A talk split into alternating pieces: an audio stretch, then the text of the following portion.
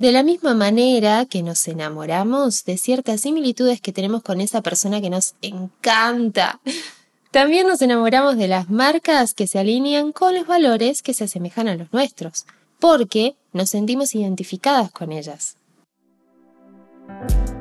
Hola, soy Florencia Méndez y la misión de mi vida es ayudarte a comunicar tus ideas con potencial de mejorar el mundo.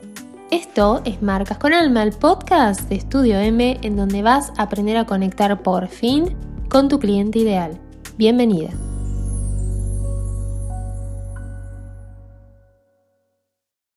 No podemos controlar lo que el otro ve en nosotras Solo podemos controlar cómo manejamos el mensaje que queremos transmitir para que llegue de la forma más clara posible. Porque la percepción de cada persona va acompañada de sus recuerdos y de las asociaciones que hace a ciertas cosas que comunicamos desde nuestra marca. ¿Escuchaste alguna vez hablar sobre los valores de marca?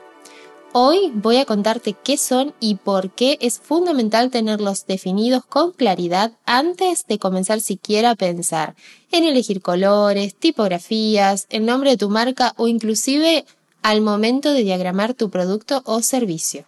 Hay marcas que transmiten lujo, exclusividad, cercanía, accesibilidad o inclusión, entre otros valores. Y para cada una de ellas hay un tipo de público que se identifica de forma particular. Antes de continuar, me gustaría aclarar una diferencia entre dos conceptos parecidos, pero que en realidad son muy distintos. Identidad de marca versus imagen de marca.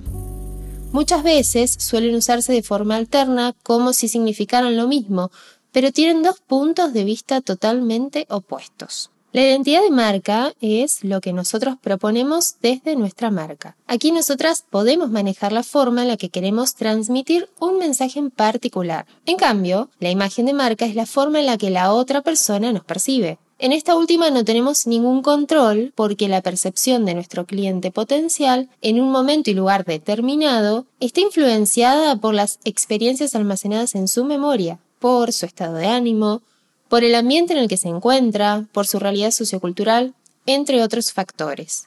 Para comprender mejor la diferencia entre imagen e identidad de marca, tomemos como ejemplo a Coca-Cola. ¿Qué nos vende como valores primordiales Coca-Cola? Felicidad, encuentro, compartir. Si observamos las publicidades de Coca-Cola, ¿qué escena se repite todo el tiempo?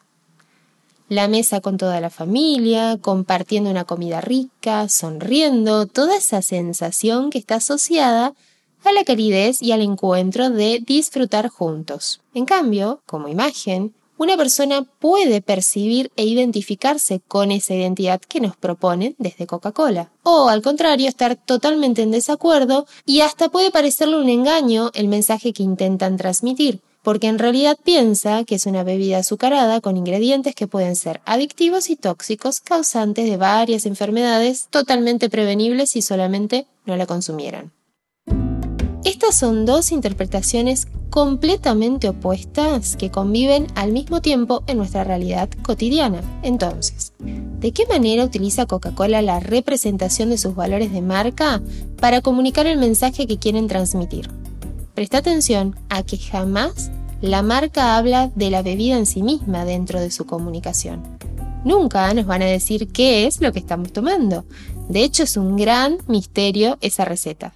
Pero sí nos comunica constantemente el mensaje de que cuando la bebes es un momento cálido y seguro, en el que estás rodeada de gente que te quiere mucho y que durante ese tiempo la disfrutas tanto que compartís felicidad. Como resultado, la percepción se vuelve algo confusa y nos puede hasta parecer difícil discutir con el mensaje que propone. Porque estos dos mensajes tan polarizados nos generan en la mente una especie de guerra interna. Y como respuesta intuitiva, en nuestro cerebro gana el escenario menos peor, el menos peligroso, entre comillas. ¿Cómo algo tan bueno nos podría hacer daño? Esa es la magia de comunicar con estrategia. Antes de continuar, me gustaría que hiciéramos un acuerdo entre nosotras, de que todos estos superpoderes de comunicación que vas a ir aprendiendo a lo largo de nuestros encuentros en el podcast, los vas a utilizar para el bien. Porque estamos construyendo marcas con alma que tienen el potencial de mejorar el mundo. ¿Qué son entonces los valores de marca? Los valores de tu marca son esos 3, 4 o 5 conceptos no negociables que van a servir de guía para toda la construcción, no solo de tu marca, sino de tu negocio en sí mismo. Serán el norte que te guía en cada decisión y la columna vertebral de tu comunicación.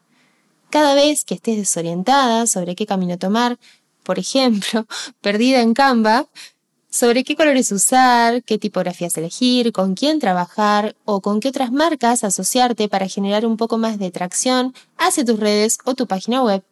Los valores de tu marca te van a dar el fundamento para decidir esto sí quiero, esto no me va más.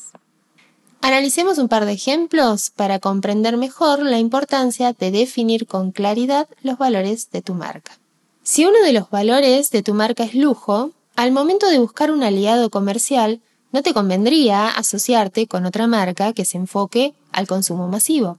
Por un lado, porque tu cliente ideal no está ahí, ya que busca exclusividad y calidad. Y como consecuencia, probablemente la apreciación que tiene de la imagen de tu marca disminuya. De la misma manera, utilizar muchos colores vivos y estridentes puede generar sensación de algo barato. Es preferible inclinarse por colores como el blanco, el negro o el dorado, y este último porque hace referencia al oro. Si no tenés en claro quién es tu cliente ideal, te invito a que escuches el episodio anterior. En él te planteo un ejercicio para que logres definirlo con claridad y de una manera muy divertida. Continuamos. Ahora tomemos como ejemplo una marca de asesoramiento financiero para mujeres emprendedoras. Sus valores son profesionalismo, confianza e inclusión. ¿Cómo podríamos comunicarlos a través de la identidad de marca? Vamos a usar el valor confianza como ejemplo. ¿Cuáles son los colores que generan más confianza y que a la vez pueden relacionarse con el dinero? Porque si hablamos de emprender, estamos hablando de negocios y búsqueda del éxito. El color verde sería una buena opción porque lo asociamos al dinero, al dólar, y el verde también es uno de los colores neutros dentro del círculo cromático, en relación a su temperatura por la mezcla de amarillo y azul, lo que visualmente genera calma y nos relaja.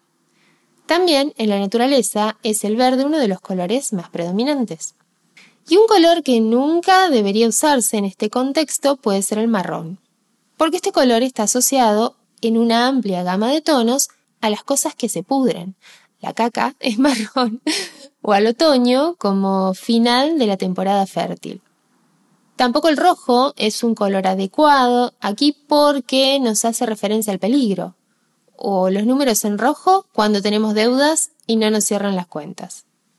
También si queremos transmitir confianza y profesionalismo, no sería buena idea elegir tipografías muy recargadas, infantiles, decorativas o extremadamente románticas, porque estaríamos dando la impresión contraria.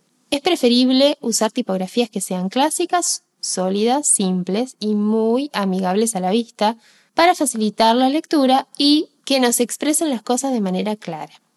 ¿Entendés ahora la importancia de primero saber a quién le estás hablando, tu cliente ideal, y qué valores comparten? De esa manera, partiendo de la sutileza de lo no verbal, porque todavía ni siquiera hablamos de qué tipo de palabras usar en el copy de los textos. Estamos comunicando mucho solamente utilizando colores y tipografías. Pero tranquila, que vamos a tocar con mayor profundidad tanto psicología del color como tipografías en próximos episodios.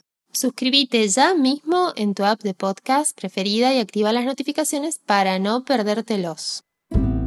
Antes de pasar a los tres tips para que pongas hoy mismo en práctica lo que vimos en este episodio, te invito a que vayas a estudiom.com.ar barra ebook y te descargues los 5 pecados capitales que evitar al emprender. Como lo que nos decimos determina el 90% del éxito en lo que hacemos, esta es una guía para ganar tiempo y perder miedos es un regalo que quiero hacerte para celebrar el inicio de esta nueva aventura del podcast de Estudio M. Encontrás el link en la descripción. Tres pasos para definir con claridad los valores de tu marca. Primero, vamos a hacer una tormenta de ideas. Escribí a continuación una lista de todas las cualidades o valores que podrían describir la personalidad de tu marca. Por ejemplo, elegancia, cercanía, inclusión, lujo, sustentabilidad, tecnología, etc. Tómate 10 minutos para sacar todas las ideas que surjan sin juzgarlas. Solo escribí y garabatea. Punto número 2. Valores de tu marca. Vas a seleccionar de esa tormenta de ideas 5 valores aquellos no negociables que mejor representan al alma de tu marca. Y punto número 3, que sí, que no. Ahora que ya tenés en claro los valores no negociables de tu marca, escribí cinco cosas, una para cada valor, que vas a seguir haciendo o que te gustaría sumar a la comunicación de tu negocio y qué cosas ya no te van más. En la descripción de este episodio encontrás el link de descarga una plantilla que diseñé para ayudarte a que le exprimas el jugo a este ejercicio. Puedes usarla las veces que quieras y cada vez que necesites emprender un nuevo proyecto. Cuando termines de plasmar todas las ideas que fueron surgiendo, me encantaría que compartas lo que descubriste en tus historias de Instagram. Etiqueta a estudiom.dis y hashtag Marcas con Alma Podcast para que pueda verlo y compartirlo. Estoy segura que la inspiración mutua nos potencia y enriquece. Antes de despedirme, te agradezco un montón este ratito que compartimos. Me encantaría que este podcast sea la patadita motivadora cariñosa, por supuesto, que cada domingo te impulse a ir por los sueños, a construir la marca que anhelas y a conectar de manera genuina con tu cliente ideal. Si querés dejarnos un comentario, un mensaje o sugerencia de temas que te gustaría que tratemos en próximos episodios, o por qué no, también un mimo en forma de mensaje de voz, podés hacerlo en el link de la descripción. ¿Y por qué digo nos? Porque este podcast lo hacemos de la mano de dos países y con la magia sonora de estudio eólica. Nos encantaría escucharte para renovar pilas y volver cada vez con más ganas de compartirte un montón de cosas en Marcas con Alma. Si te gustó este episodio y quieres escuchar más, por favor suscríbete en tu plataforma de streaming preferida. Esto fue Marcas con Alma, el podcast de Estudio M producido por dos países. Que tengas una excelente semana. Hasta pronto.